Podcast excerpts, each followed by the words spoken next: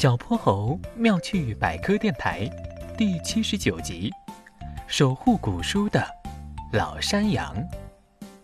坐落于海滨的波波城，城中伫立着一座闻名遐迩、有着千年历史的藏书楼。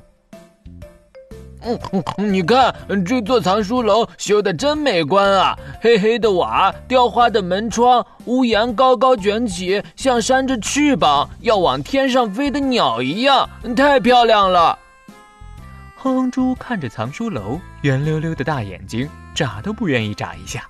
小泼猴可不想只看藏书楼，他一心想去翻开那些古代的书，看看里面究竟都写了什么。三步并作两步，小泼猴就跑到了藏书楼的门口。他刚想往里走，门边的藤椅上，老山羊爷爷站了起来：“你是谁家的小猴子？怎么问都不问一句就往里面闯啊？”“啊，山羊爷爷，我想进到这个古代的图书馆里，好好的看一看里面的古书呢。嗯，听说不准进，不准进。”里面的书都是珍品，金贵的很，哪能说翻就翻啊？小泼猴的话还没说完，就被藏书楼的管理员老山羊打断了。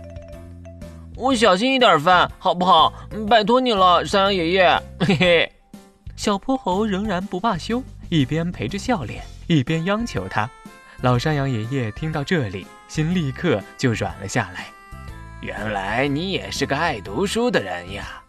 唉，可惜呀，这些古书经历了千百年的风风雨雨，实在是已经经不起折腾了。抱歉啊，小朋友。老山羊爷爷说完，摇了摇头，长吁了一口气。小泼猴没再说话，在一旁皱起了眉头。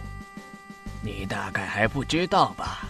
这些古书的纸张也是有寿命的，算起来，他们也都几百岁了。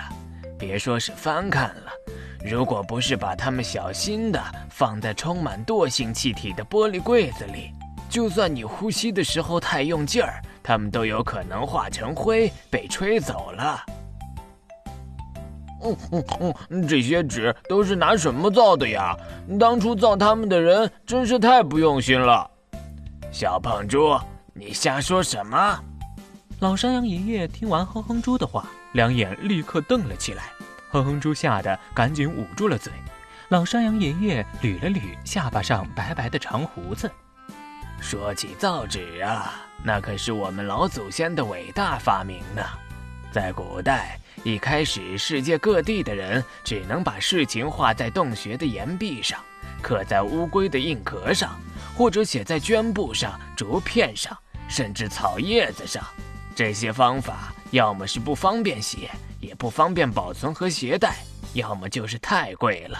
总之，都算不上好方法呢。说到这里，老山羊爷爷露出了一脸的骄傲。但我们的先辈呀，经过仔细的观察和思考，学会了把竹子啊、烂木头啊、破布啊、旧渔网啊捣碎制成浆，然后捞出薄薄的一层，摊平、晾干，简简单单。一张白中透亮的纸就造出来了，它们不但光洁柔韧，造价还非常便宜。这种造纸的方法后来就慢慢的传遍了全世界，大家这才都用了又轻便又结实的纸呢。可是现在这些古书毕竟年纪大了，要小心守护才行呢。你们说对不对？嘿嘿，商爷爷，我想到了一个好办法。如果我们在造纸的纸浆里放入胶水，还有透明塑料，那造出来的纸一定会更结实、更耐久。你说这样子好不好？小泼猴一脸兴奋地跟山羊爷爷说。老山羊爷爷听完，捋着白胡子，眼睛笑得像一弯月牙。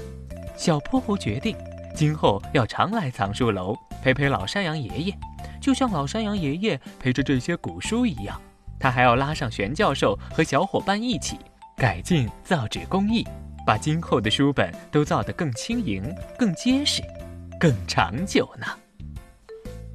小泼猴妙趣百科，一天一个小知识。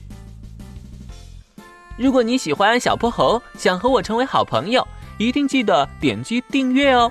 同时，非常欢迎大家在节目下方留言，把心中的大问题、小问题告诉小泼猴，我们会从中挑出好玩有趣的来做解答和分享。被挑中问题的小朋友还会有一件小礼物送给你哟。